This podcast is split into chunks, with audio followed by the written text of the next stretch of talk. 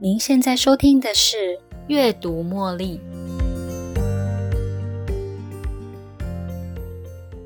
欢迎收听《阅读茉莉》。您还记得最近送给别人的祝福是什么时候吗？当你一开始有心想要做某件事情时，你抱持的是什么样的心态呢？你会用百分之五十的心力来先做做看。如果前方阻碍太多，而短时间看不出什么成绩，你会放弃吗？你认为施比受更有福吗？你希望工作稳定吗？今天的节目，我们将与您一起站在巨人肩膀上，超越自己，成就别人。以上的问题，我们都可以在成功人士身上得到具有建设性的答案哦。成功人士想的是什么呢？节目开始喽！欣赏有钱人，祝福你所想要的事物。在这个资本主义的社会里，我相信许多人对有钱人是有高度的质疑跟厌恶，因为处在这种资讯相当不透明的情况下，金钱总是很自然的就会流到有钱人的口袋里，这令其他人觉得愤恨不平啊。所以有一部分的人觉得是有钱人把他们的钱赚走了。或许真的有这样子讨厌的人呢？专门做一些非法勾当，让自己的荷包赚饱饱。不管你的想法是什么，想法本身没有好与坏、对与错。不过，想法却能成为一种工具，用来加强或削弱你的力量。它可以成就你，也能击倒你。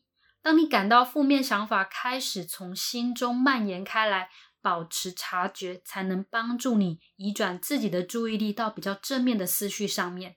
当你发现自己开始讨厌起这些成功人士时，你可以用祝福你想要的事物来代替这些负面思绪。例如，你可以祝福别人财富自由，祝福别人身材很棒，祝福别人有一个温暖的家。为什么这么做呢？因为当你能这么做时，你的潜意识会知道，下次轮到你财富自由的时候，别人也会祝福你哦。有钱人也欣赏成功人士，诶，怎么说呢？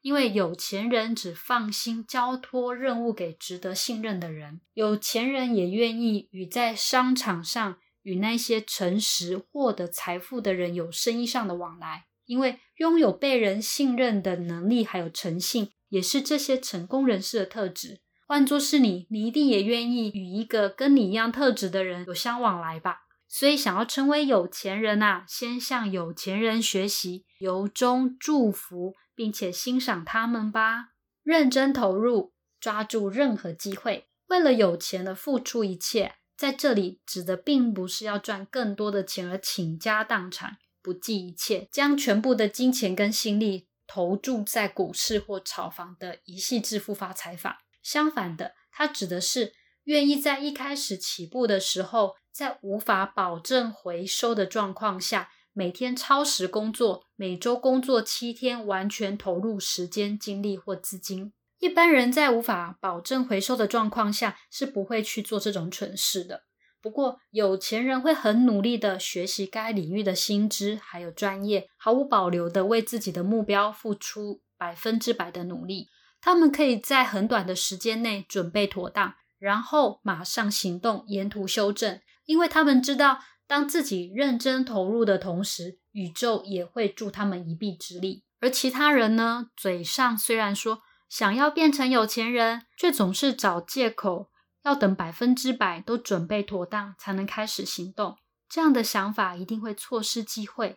或许这些人未必真心想要拥有吧。如果你还不知道机会在哪里，你可以练习将任何人提出的机会跟障碍。将它改造成你的机会。如果你已经有一个明确的目标，但不知道如何执行，你也可以先为别人工作，尽可能的先学会基本功，然后朝向你的目标迈进哦。成为很棒的接受者。基本上，不管你赚钱的目的跟心态是什么，你其实都有机会赚大钱。但是你的目的和心态却会影响你是否能够成为有钱人。我们从小到大养成的习惯，成为束缚我们的框架。还有某些戏剧化的悲惨故事啊，通通存在我们的潜意识里。长大后，我们靠着这些经验来解读现在的世界。小时候，大人会跟你说：“因为你不乖，所以你不能吃糖。”现在的你潜意识会告诉自己，因为你不好，所以你没钱。这些不成文的规定成了惩罚自己不配拥有的原因。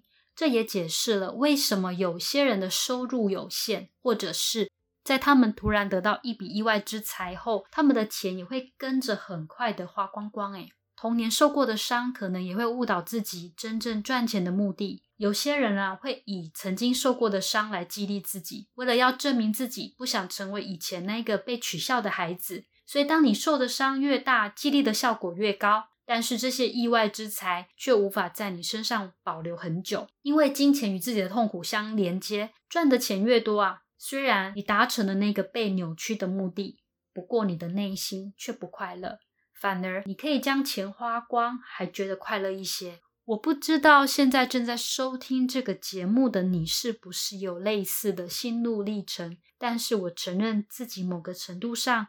误会了赚钱背后的真正原因，或许需要很多钱这件事并不是真正的目的，安全感本身才是自己真正需要的。当然，如果你很清楚自己的金钱蓝图，知道你想要这么多钱的目的是什么，那么你就尽量扩大你自己的金钱接收箱，宇宙会如你所愿的将你的箱子填满。相反的，当你不需要这么多钱。还嘴上总是念着老板给你太多了，觉得自己的工作似乎不值得拿到这么多钱。记得宇宙是来帮助你的，当他接收到你真的不需要这么多的讯息啊，他就会将金钱收回去转给别人哦。当我们真正的富有后，才有能力去帮助别人。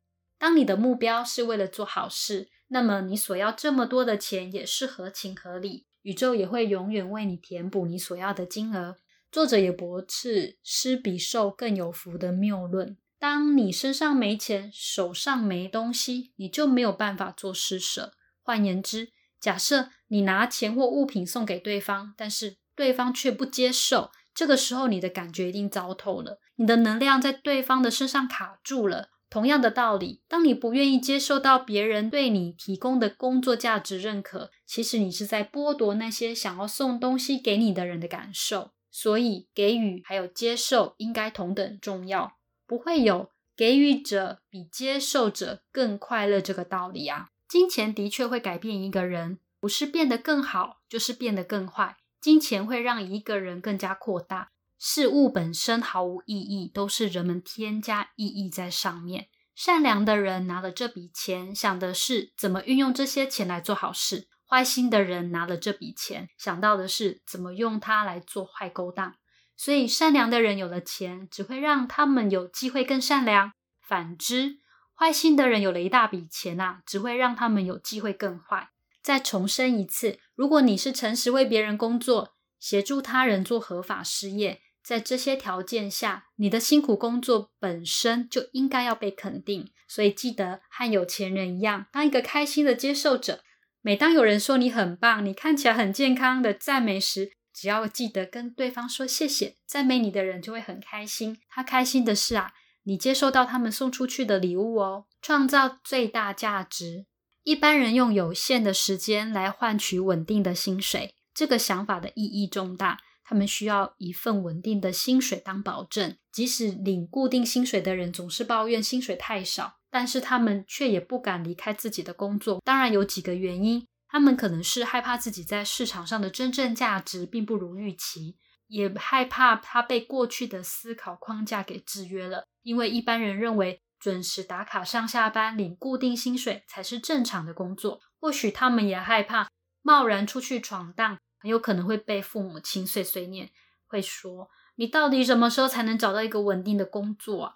努力工作。花费时间跟心力，提供自己的价值，然后得到一个很好的报酬，你会不会认为自己不值得收到这些报酬吗？你是有价值的提供者，如果可以同意这一点，你才能够按照自己的故事版本继续走下去哦。有钱人也一样，他们不会为自己的报酬设定上限，他们会依据所提供的价值成果来当酬劳。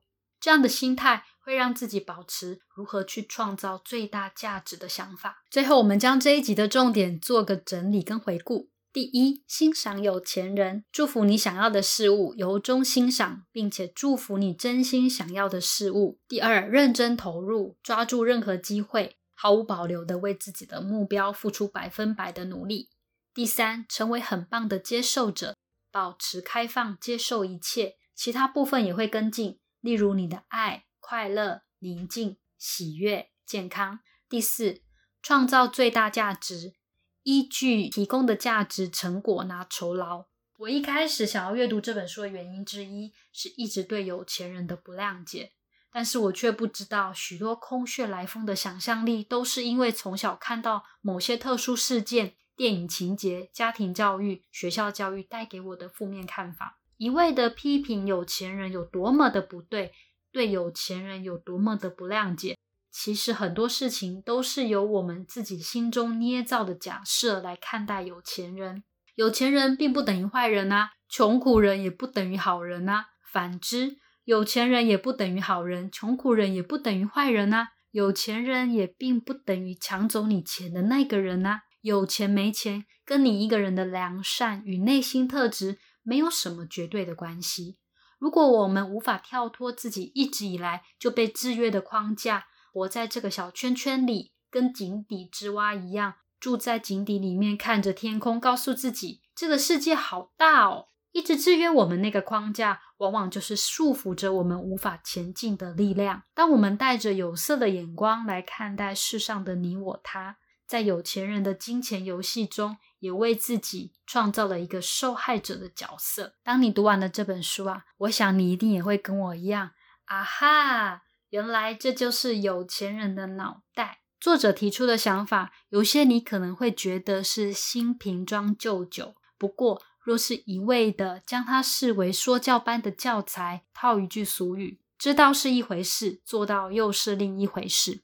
用这样的态度来吸收新知，等同于你什么也不知道。只要记得从一开始就随时保持觉察。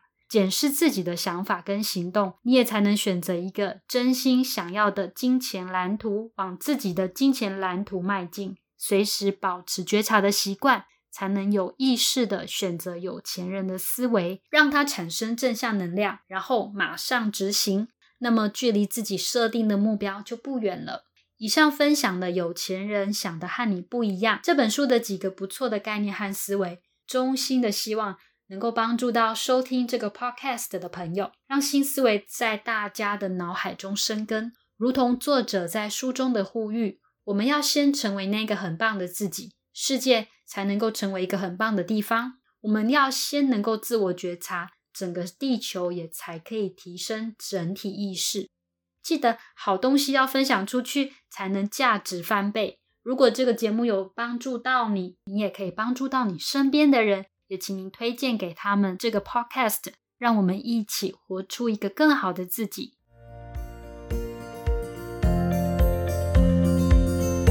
又到了节目尾声喽，如果有任何问题或想法，也欢迎随时留言给我，期待您的分享。如果您喜欢今天的节目，邀请你在 podcast 留下五星评论，订阅并分享这个频道给你的好友。你也可以用赞助的方式，用一杯咖啡的金额支持这个频道持续运作，持续的为大家提供更多优质内容。感谢您的收听，别忘了锁定阅读茉莉每周一的首播。我们下一期再见喽，拜拜。